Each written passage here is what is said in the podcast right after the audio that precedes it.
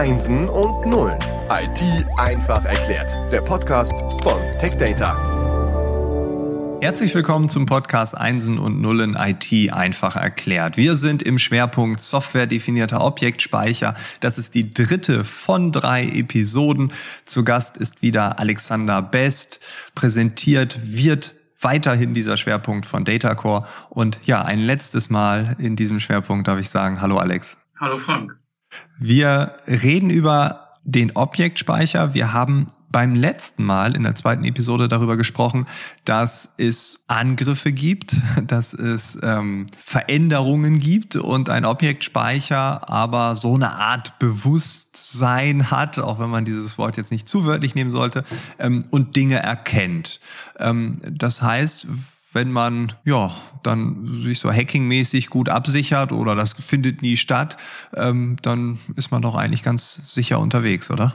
Ja, Jetzt kann man natürlich davon träumen, dass man sich gegen sowas wie Social Engineering und Phishing und so weiter absichern kann. Aber ehrlich gesagt, wenn man sich auch die Zahlen anguckt, ist es nicht eine Frage, ob man Opfer eines Ransomware-Angriffs wird, sondern eigentlich nur eine Frage, wann. Es gibt ja mittlerweile sogar so Sachen wie Ransomware as a Service, also man kann jetzt sogar buchen, äh, wenn jemand verschlüsselt werden soll ich möchte da jetzt niemanden auf dumme Ideen bringen, aber von daher die Gefahrenlage ist, ist natürlich da. Ne? Ja, okay. Also hast du gerade, also ich kann einfach das dann eingeben und dann kann ich diesen Service Ransomware buchen und sagen, hier mein Nachbar, der irgendwie, der kickt mir dauernd meine Gartenzwerge um. Ich habe jetzt keine Gartenzwerge, ne, aber kenne ich noch von höllischen Nachbarn, so einer Fernsehsendung und dann wird bei dem alles verschlüsselt. Also okay. Ja, das, das glaube ich jetzt nicht. Also das zielt dann eher auf Unternehmensdaten ab. Aber es ist tatsächlich im Angebot. Äh, ja, also soll man nicht unterschätzen.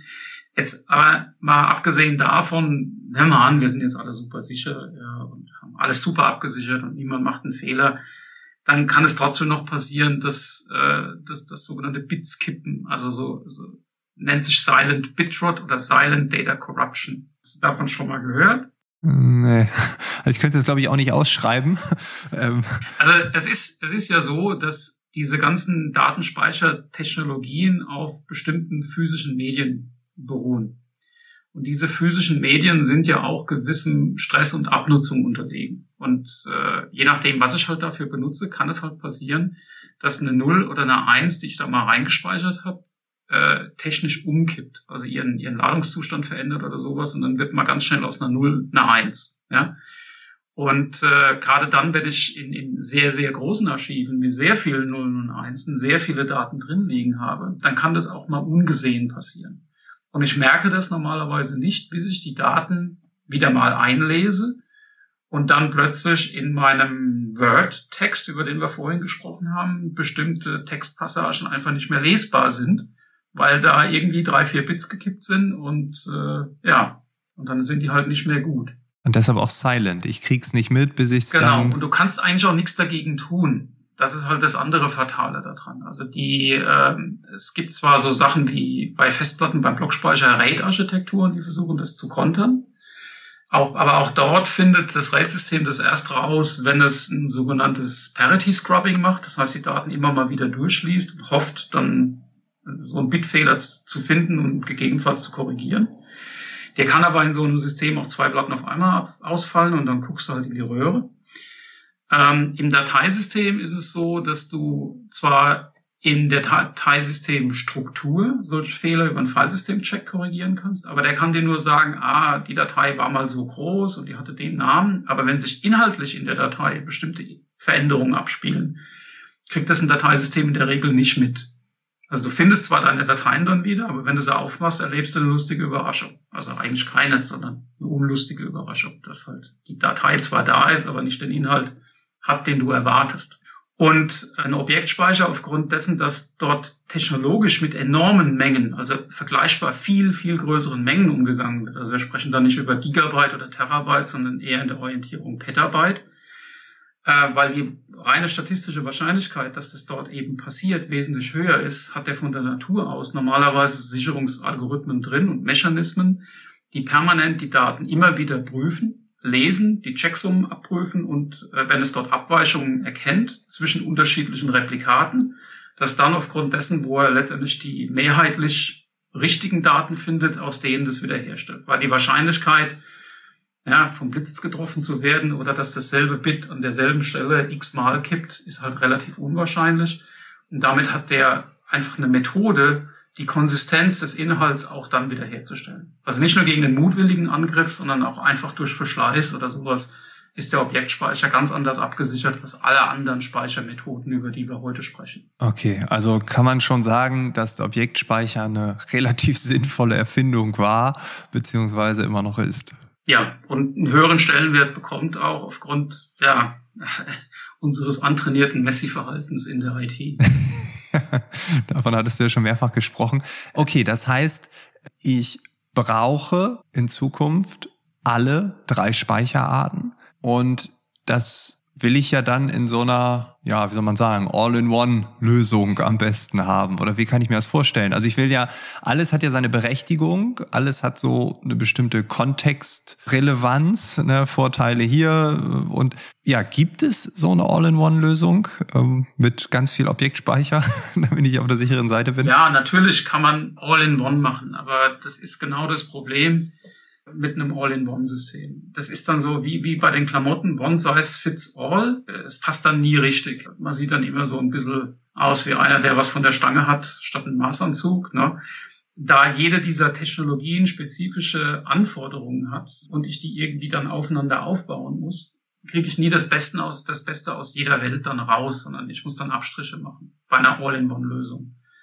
Und wir haben in unserem Portfolio drei spezifische, ausgeprägte software-definierte Lösungen, die ich dann halt mit einer beliebigen Hardware kombinieren kann, die entweder eine abstrahierte äh, Blockspeicherlösung bereitstellen, eine abstrahierte Dateispeicherlösung oder eine abstrahierte Objektspeicherlösung. Also drei, drei eigene Produkte, die das dann abbilden und jeder kann dann frei entscheiden, wie viel er von im Blockelement der Sun Symphony, im Dateibereich des vFilo oder im Objektbereich des Swarm mit seiner Hardware kombiniert, um genau das Portfolio zu bekommen, was er braucht. Und um die Analogie des Triathlons nochmal hier reinzuholen, ist das genau das, was du dann meinst? Ja, also ich kann ja, kann ja mich als Ironman äh, profilieren, so als Spitzensportler, dann nach Hawaii fliegen. Das kostet mich jahrelanges Training und wenn ich Glück habe, gewinne ich dann. Nur für die Breitensportler ist das ja nichts. Also wer dann im Breitensport unterwegs ist,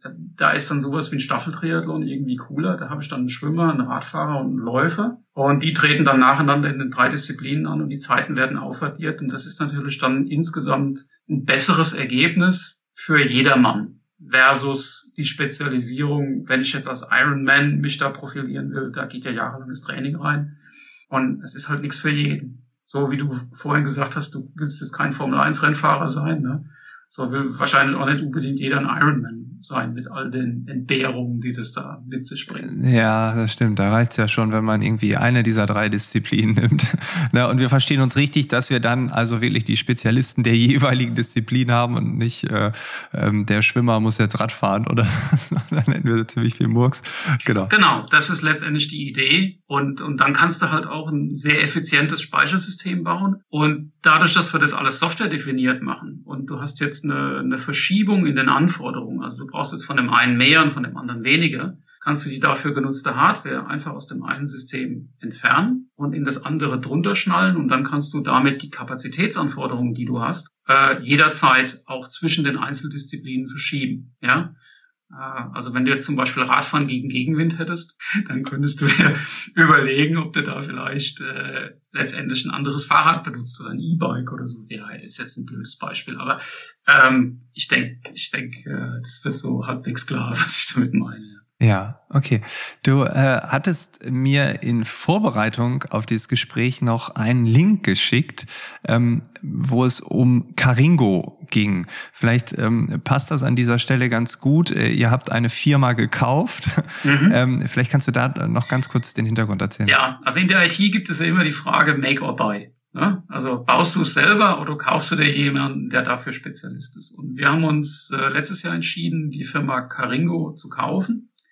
Die Firma Caringo ist letztendlich das, das Unternehmen, was hinter der Lösung Swarm ursprünglich dahinter steht. Hm, also Objektspeicher. Objektspeicher, genau. Und äh, das Spannende an Caringo ist, dass die eigentlich der Erfinder von Objektspeicher generell sind. Weil der Gründer von Caringo war ursprünglich der Entwickler dessen, was EMC unter dem Namen Centerra verkauft hat. Und Centerra ist im Prinzip so die landläufige Assoziation mit Objektspeicher, eben wegen, wegen EMC. Wie gesagt, er hat ein Produkt, EMC hat die dann gekauft, der Entwickler, der, der Mr. Carpentier, da war noch K in Caringo, ne, hat dann aber gesagt, ja, ich könnte aber eigentlich noch was Besseres machen, hat dann sich entschieden, eine neue Firma zu gründen. Äh, da ist dann daraus das Produkt Swarm entstanden. Und äh, das ist im Prinzip, wenn man so will, der bessere Objektspeicher, weil er war, hat halt gesagt, hey, das kann man noch besser machen als das, was ich damals an die ENC verkauft habe. Und ähm, Swarm gibt's so, wie er heute existiert, seit 2005. Ja, also hat auch schon eine ordentliche Produkthistorie. Das sind erst gestern irgendwie vom Compiler gefallen und hat entsprechend auch hier durchaus eine entsprechende ja, Schlagkraft und Funktion. Ja, und das alles spielt zusammen äh, mit den anderen Produkten, die du ja genannt hast und wird so zu einem großen, komplexen System, welches sich gegenseitig unterstützt, äh, beobachtet und äh, vielleicht auch heilt. Wir haben ja auch das Thema Backup hier gehabt. Ja, ähm, also der, der Objektspeicher ist wie prädestiniert für ein Backup, wenn man so will.